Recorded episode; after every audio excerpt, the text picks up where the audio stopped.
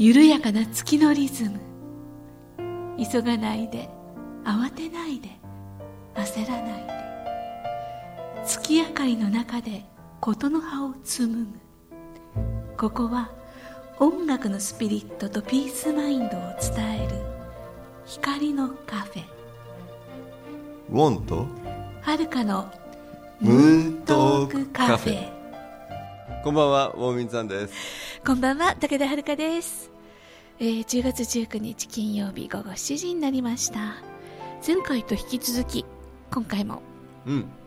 あの前さんのあアキラさんがあきらさんの特集です。特集です。お楽しみください。どうぞ。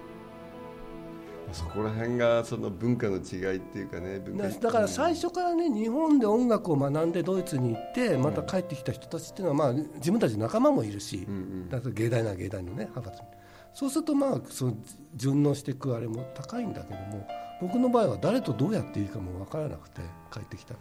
なるまあ実力はなかったからなんですけどね。はい。まあここら辺の話もすごく面白く深めていくともっとすごく面白くなっていくんだけど先に行っちゃいます。はい先に行っちゃってください、はでつまんなかったから僕やめちゃったんですよ音楽。はい。一回。か音楽をやめちゃったというこやめちゃったんですね、うん、もういいやと思って。とで前さんは実はそのコンピューターとかねそういう、あのこうデジタル系にもすごく強いんだけれど、もうその頃にはデジタルやってたの？それがねだからねちょうど辞め辞めるきっかけになったのがうちの姉が当時コンピューターの、えーとまあ、ソフトウェアを作る会社をやっていて、うんそこにこう入れさせてもらったわけ。うん。うんだその当時まだ、えーとまあ本当なんだっけもう出てこない16ビットのコンピューターがやっとできた頃ですけどね、はいはいはい、はい、Windows なんてない。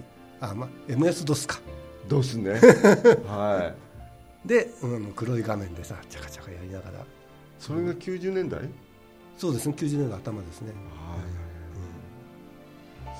言うとあの前さんあごめんなさいアキラさんは僕のその僕がそのデジタル音あのいわゆる僕も90年代ぐらいからその音楽活動を始める上でどんどんどんどんコンピューター化せざるを得ないそれを必要としてたのね、うんうん。インディーズレベルをやっていく上で。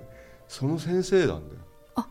いやいやいや。先生ってことじゃないね。みんなで切磋琢磨してましたね。笹川さんというやっぱり今 札幌にいらっしゃる、これもバリバリのヒーラーさんがいるんだけれどキーラさん。彼もデジタルにすごい詳しい人でいやあのこのお二人に僕は助けられたの、あそれでまた音楽のね幅が広がったりとはい、かしこのますよね、話だけでもすごい盛り上がるんだけれど。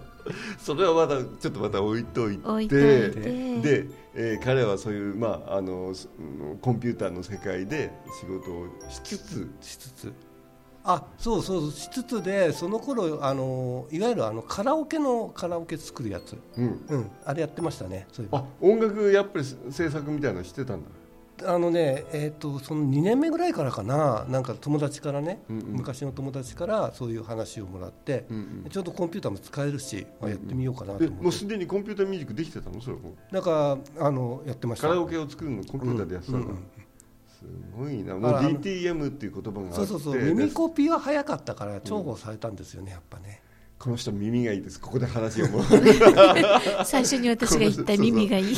この人耳がいいって言ってそこで話が出てくるんだけど、いわゆるその DTM っていう言葉がね今は普通になってきたけどデスクトップミュージックだよね。かデスクトップミュージック。そのうん、その今はもう全盛だよね。もう誰でもが音楽を始めるとそそこから入っていくんだけど。要するにコンピューターを机の上に置いてそこに向かって音楽を作るっていう意味でデスクトップミュージックって言い出したんだと思うんですね、キーボードと、まああのえーコンピューターがあって、あとすごいもうでもその当時は DTM もすごいいやき機材の山じゃないとできないような時代だったんだけれど今はもうコンピューター1台とあのキーボード1台あればね。便利になりましたね。ね。その先駆けに彼がいたわけだよね。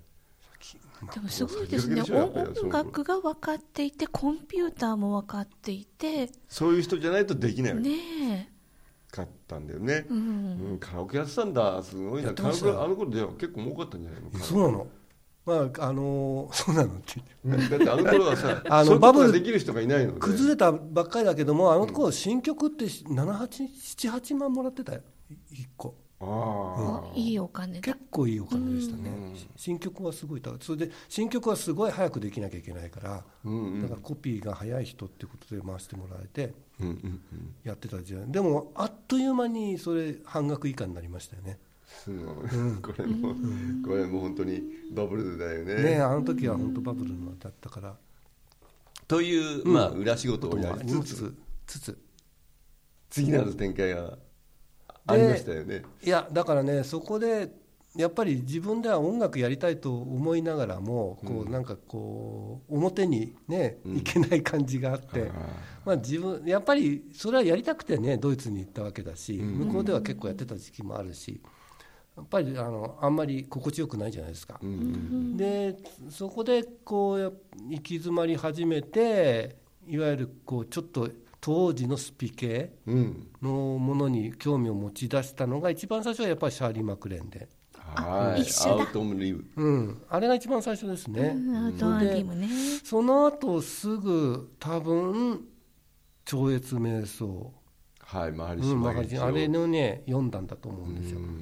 あれ読んでも何もなんだか分かんなくてう、ん。うん、しょうがないこれは習いに行くしかないのかって。やっぱ金出さなきゃいけないのかって言って習いに行っていわゆるその TM, TM というね TM 瞑想を始 TM めて。瞑想を始めたんですねさんと一緒でですね。1か月ぐらい経ったところでその僕が行ってた町田センターにウォンさんがやってきたんですよ。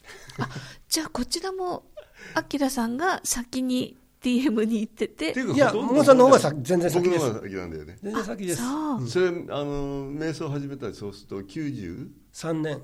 93年僕が87年だからじゃあ5年ぐらいこちらではウォンさ全然全然もねうその世界では有名人だったから、うん。その世界でなくてもね。けど TM 界のあのはい。だから僕ねあれなんですよ。ちょうど四半世紀なのウォンさんと出会って。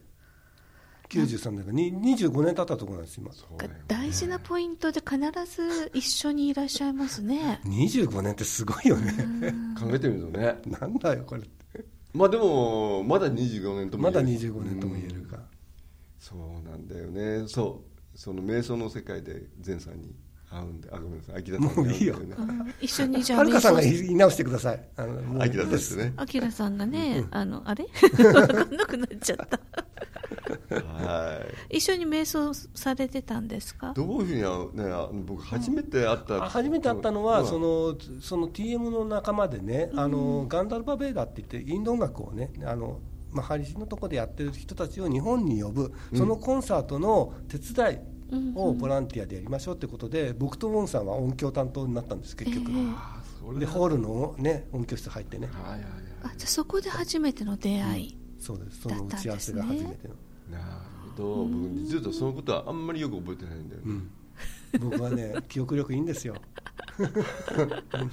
僕が一番よく覚えてるのはねやっぱりその瞑想者の集まりがあってええ。いやまあそこにピアノがあったんだよ、うん。でまあ僕が弾いたりしてたんだけどそういえば秋田さんピアニストうん。チェンバリストだけどなんか弾いてくださいよってことになったわけよ、うんうん。で彼があのバッホを弾いてくれたわけ。あれは、ええ。ーアリア。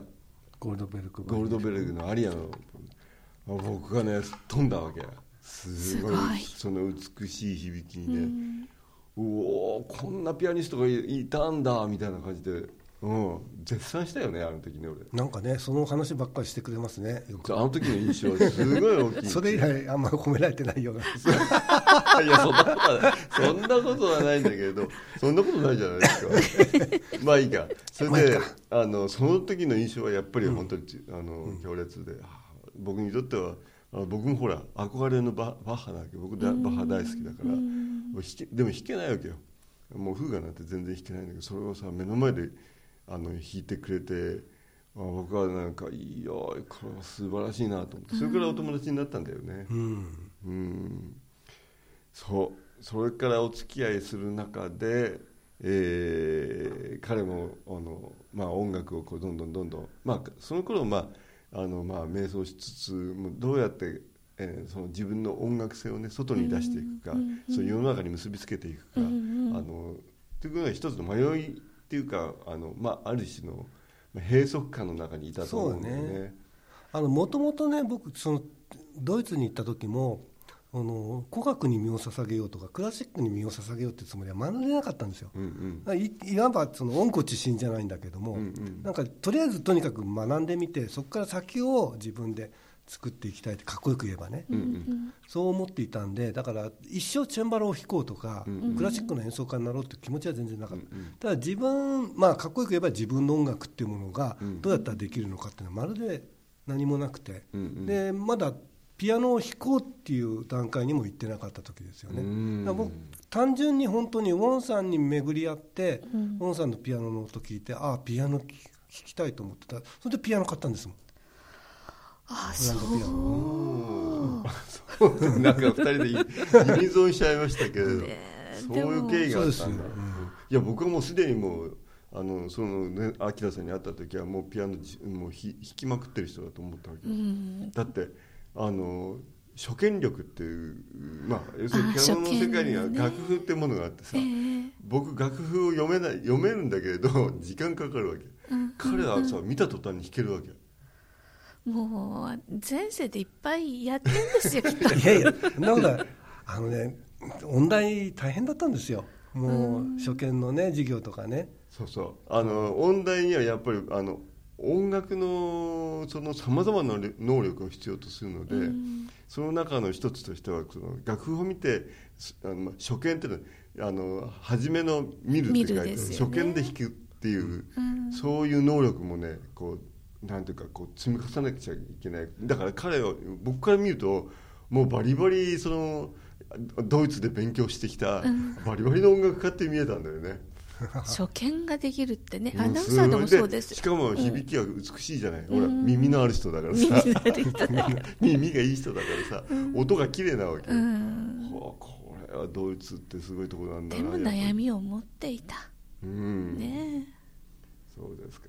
ででもまあそれでもまあ自分の音楽がどこであるかどこにあるのかっていうのはやっぱり彼はまだ見つけられないだってまだ若かったもんね、20代やっと30代になったぐらい。えもうだからあそうか32歳か、だよね、うん、3, 3とか4まあ本当にまあ大体そのそのぐらいの時っていうのは、まあ、迷いの時期っていうか僕もそうだったしね。あの僕が自分の音楽スタイルと言いそうにな言えるようになってきたのはよね、40代からだから、そうやって考えるともうこれからっていう作ってる最中っていうかね、模索してる最中、うん。まあ、そういう中である日あのある歌い手さんに出会っていくんですよね。あそうですね。うん。これ面白いことにそのその歌い手さんに出会う前に僕この分野で初めて仕事らしき仕事やったのはウォンさんとなんですよね。え何やった？ほらウォンさんと渡辺和樹さんと3人で。ごめん忘れてそれすっ飛ばしちゃダメだよね、うん。その話しなくちゃね。そもそもさっき言ったそのゴールドベルクを弾いた時ってウォンさんと和樹さんが一緒にやった時なんですよ新宿で。そう。その時、渡辺和樹さんもいたんだ。うん。そう。そうそうそうで僕はちょっとアンコール的にね呼ばれて弾いて。彼ももう瞑想をやっていて、えーまあ、この3人が瞑想友達になったんだよね、音楽家の瞑想友達。それでウォンさんが自分の音楽をやるときにそのシンセサイザーを僕と和樹さんに弾いてくれという形でトリオを組んで。その音源ねこの間聞いた。今日持ってきゃよかったな あの僕、まあ、コンサートを活動する上で、まあ、僕はレコーディングするじゃない、その時にはそのサウンドを豊かにするために、まあ、シンセサイザーをかぶしていくわけよ、うんうん。でそれは僕一人でやってるわけだけどマルチ録音ではそれが可能だけれど、実際に演奏する時はピアノ1本しか弾けないので手が2本しかないので、ですね。あと4本欲しい。それで、あのーここにいる高橋明さんと渡辺和樹さんにお声をかけてやってもらえないだろうか。彼らはもうシンセサイザーバリバリ弾けてる人、いやでも僕ね考えてみればあの時あのシンセで楽器は持ってたんだけども、好きだから、うん弾いたことなんてないんですよね人前えで。そうなの？だって僕はもうバリバリ弾いてると思うんいですよ。やバカ人前で初めて弾いたんだもんあれ。ええ。それはいきなり。ものすごい注文がねあれで、大変でしたよ。なんとかなっちゃうんです。ごい俺ですよ注文なんねかした？俺注注文しまくりしまくり。忘れてるし。いやでも素晴らしいサウンドになったんだよ。今録音があるので、今度これ公開ししますね。いや僕僕は一番全部録音持ってますよ。その最初の時のもだし。うんうん。あそうか。前さんが録音してくれたから僕の手元にあるのかもしれない、仙台とか山形でやったのとか。はいはいはいはい。だから、あきらさん、ちゃんとしてるんですってば。そうだよね。ちゃんとしてるよね。ちゃんとしてる。僕すいません。ちゃんと覚えてますから。そうなんだよね。でそのそれが94年かな？5年かな？そうそう。このメンバーで、うん。えーちゃんとしかもあのさあのな中野のあのなんだっけあのホールがゼロホール。違います。ああ、ゼロホールね。お茶の水ボーリーズホールです。一番最あ初お茶の水ボーリーズホー そっちですね。ルに東京でもそのメンバーでややらせてそれがもらったの一番最初です。ねでその時あの某歌手が某歌手がはいはいはい。アンコールで歌ってくださいまして、はいはい。でその某歌手が終わった時に僕に声をかけてくれた。今度ちょっとねあの私がやりたいと思ってるコンサートをプロデュースしてくれないかと。僕の2つ目の仕事がそれだったのそこにもう一人来てたのが浅崎郁恵さんだったわけですあああ、そこで出会いがあったんですね。だからもう僕はあのいわゆるクラシック以外のね紅白以外の仕事を初めてやったのがウォンさんでその時にまあもう一人の方と出会って名前出していいのかな。いやいいと思いますけど、でもね、そのシンセサイザーの彼のアプローチはすごい覚えてるんだけどす完璧だったよね。あの2人のねともかく和樹さんと2人のねサウンド作りがねやっぱりすごい僕も注文は結構あったんだよね。いやっていうか僕がびっくりしたのはウォンさんの中にあのやっぱりすごく確固たる音色のイメージがそれぞれあって、うんうん。ここはこの音この音この音っていうのがすごいあってそれそこそれをさっとは作れないわけです。プリセットとかねいろいろあれしながらも。もっと柔らかい作れてたよ。僕の印象おいちゃんと僕のオーダーすすぐ受け止めてちゃんとやれやれるんだみたいな。才能ですよね。うん。いやでも長いリハでしたよね。そんなに長く長かっなかった？た長かった。すごい長かった。ええ僕全然覚えてない一な曲に対してどれだけやってたか本当嘘？そんなにやってなわ。いや。やってなかったよねまあでもそういやいう一曲3時間ぐらいかかっってましたよ。かかるものは。そう？本当うんもう全然覚えてないでもともかく楽しかったという印象しか僕残ってない、まあやっぱり体力あったん。だねまだね若いですし本ね。当。あそれももう。うん。でそれだけかけてねあ、まあ、いずれにしろ今残ってる録音この間聞いたんで僕、うんうん。サウンド綺麗なんだよ。いいんだよ。中野ゼロでやったのはだいぶ後ですよね。そうか、うんそう。峰志君とかも入ってた時？そうそうそうそうそう、うん。あれはもうねうんだいぶ後ですよね。はいはい。なんか今このお話聞いてるねリスナーの方は聞きたいなってまたねえ。3人でやってくんないかなって。ねえ。ねねえ、はいまあいいとして。そんなそんな入り口があって、「